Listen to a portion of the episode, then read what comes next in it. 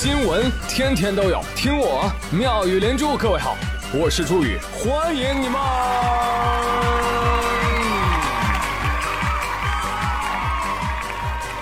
谢谢谢谢谢谢各位的收听啦！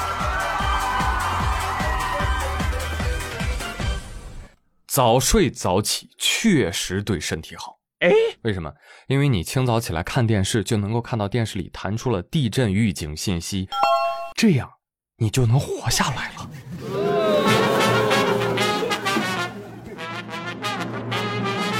这是京津冀早起的朋友们告诉我的啊。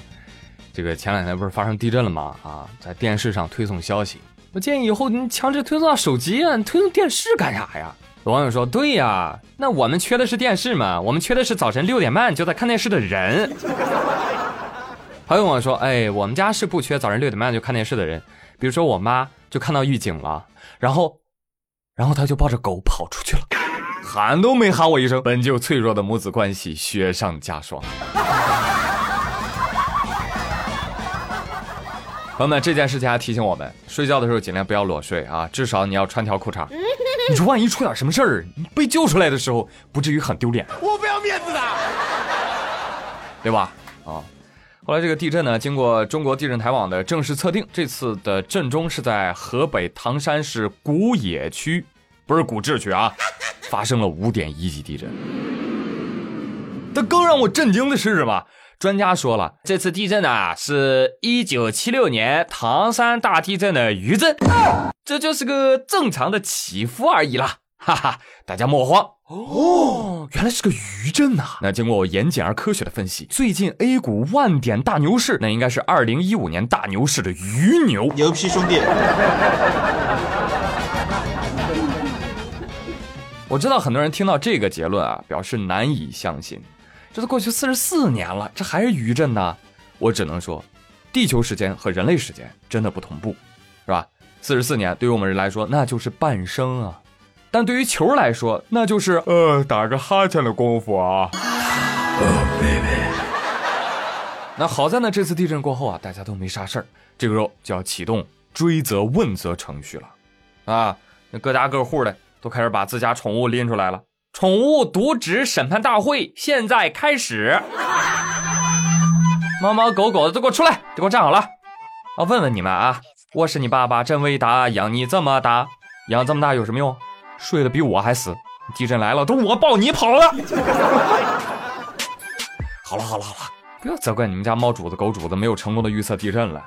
那地震之前，动物的异常行为多和护崽儿有关，但是你们家主子没崽儿啊。那具体为什么没崽儿？你得问问是谁割了他们的蛋蛋呢？当然，还有一部分朋友那更牛了，可能到今天我不说，他都不知道发生地震了。请问你们为什么睡死过去了呢？嗯，大概是我身体感受到地震了，但是身体却告诉大脑没事没事，你在那挂了，你这个世界没什么损失，继续睡吧啊。谢谢。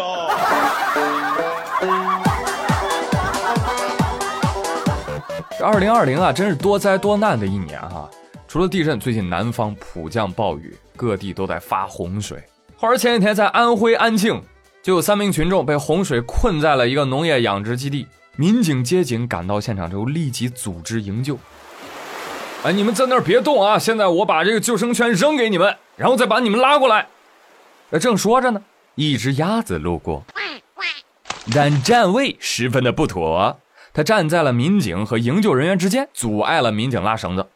我说：“你这鸭子挡着我了，你让一让。”什么？我是来给你们加油的呀！嘿，还不走是吧？心急如焚的民警抓住鸭脖，一把甩飞，走你！告辞。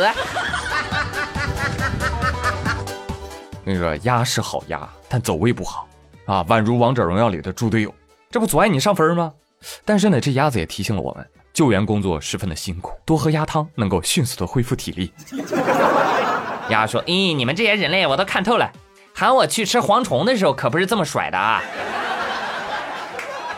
一码归一码，鸭子，你并不是无辜鸭，你自己都会游泳，你看人家泡水里还搁中间挡着，你这不是幸灾乐祸吗？是不是？民警同志，甩得好啊！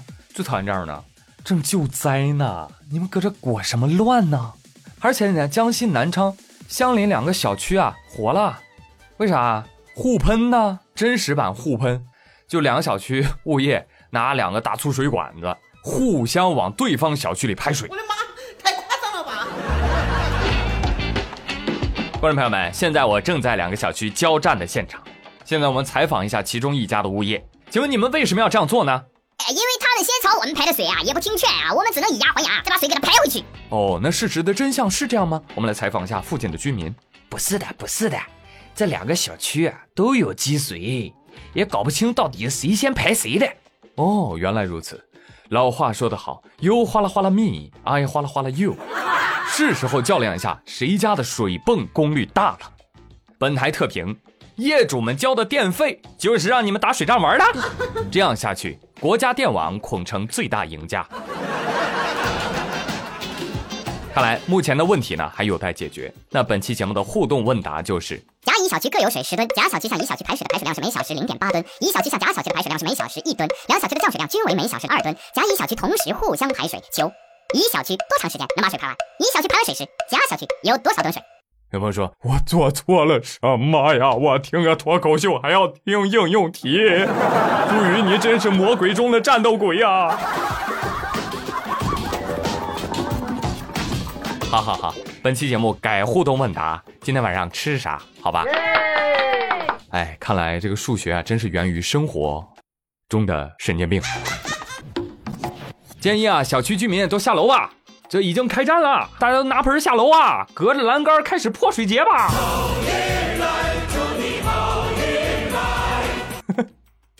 我就想问一下，这个时候社区在干嘛呢？基层的社会治理做的都什么玩意儿啊？这逼着两个小区搁这出题，干啥呀？当自己葛军儿啊？对呀。哎，说曹操，曹操到，他来了，他来了，他带着试卷走来了。听说高考期间啊，有一位网友在南京师范大学附中考点，拍到了传说中的葛军老师。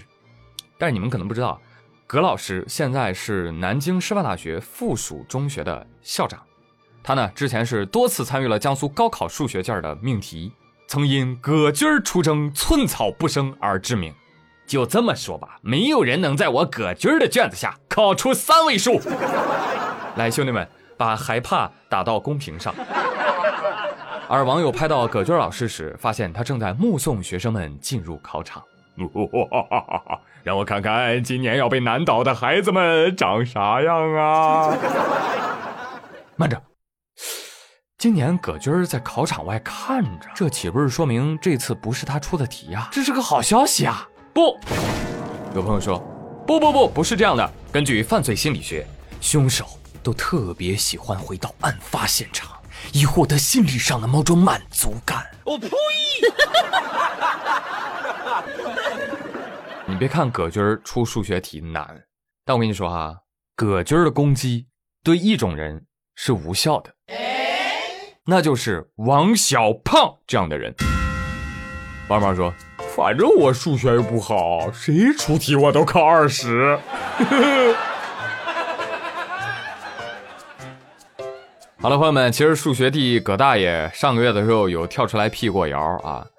葛大爷说了：“哦，郑重声明啊，每年高考数学难呢，就说是我出的题，说我去为难考生了。”哦哟，每年都被拿出来点评关照一番啊！我谢谢大家，但其实呢，我没有参与全国高考数学的命题，我只参加过2004年、二零零七年、二零零八年、二零一零年江苏省高考数学卷的命题工作。什么玩意儿？2008年江苏高考数学卷你出的？大家都散了吧。我这调侃了半天，原来我才是受害者呀！我们二零零八年，宇哥高考数学没考好，但是那年高考数学考完，我是笑着出来的。为什么呢？因为多亏了葛大爷，大家都不会。谢谢您嘞！哎，好了好了，高考都过去了，是吧？马上都快出分了，是吧？不提也罢，是吧？老提高考，你看把孩子给吓的，都哭了。这哭的孩子是谁呀？不是参加高考的考生，是河北秦皇岛一个五岁的小孩儿。这个小孩儿因为听到高考而哭的是稀里哗啦，孩子边哭边说。还有十三年就要高考了，太短了，怎么这么快呀？吓得小朋友决定，我小学要上十年。别担心啊，孩子，高考又不是你想参加就能参加的，你首先得先搞定中考。来，中考倒计时，十年开始。那除了中高考呢，你还有二十年就要被催婚了。还有二十一年就要被催玩了，哎，你要不要看看毕业之后的上班生活呀？哦呦，那还是算了吧，我怕你会哭脱水。但是宝贝儿啊，你也别害怕啊，你现在已经成功引起各大戏剧院校的兴趣了，你知道吧？北电中戏欢迎你。哎，你他娘的还真是个天才！你别看这就是一条简单的搞笑的新闻，但我跟你讲哈，你能感受到这背后啊。是家长从小给孩子灌输的啥呀？啊，让他对高考害怕成这样，就非得把成人的焦虑强加给孩子吗？对呀。啊，我只知道我五岁的时候，那是那我也会哭，但我哭的原因是啥呢？吃不着辣条，满地打滚。什么高考？玩蛋去吧！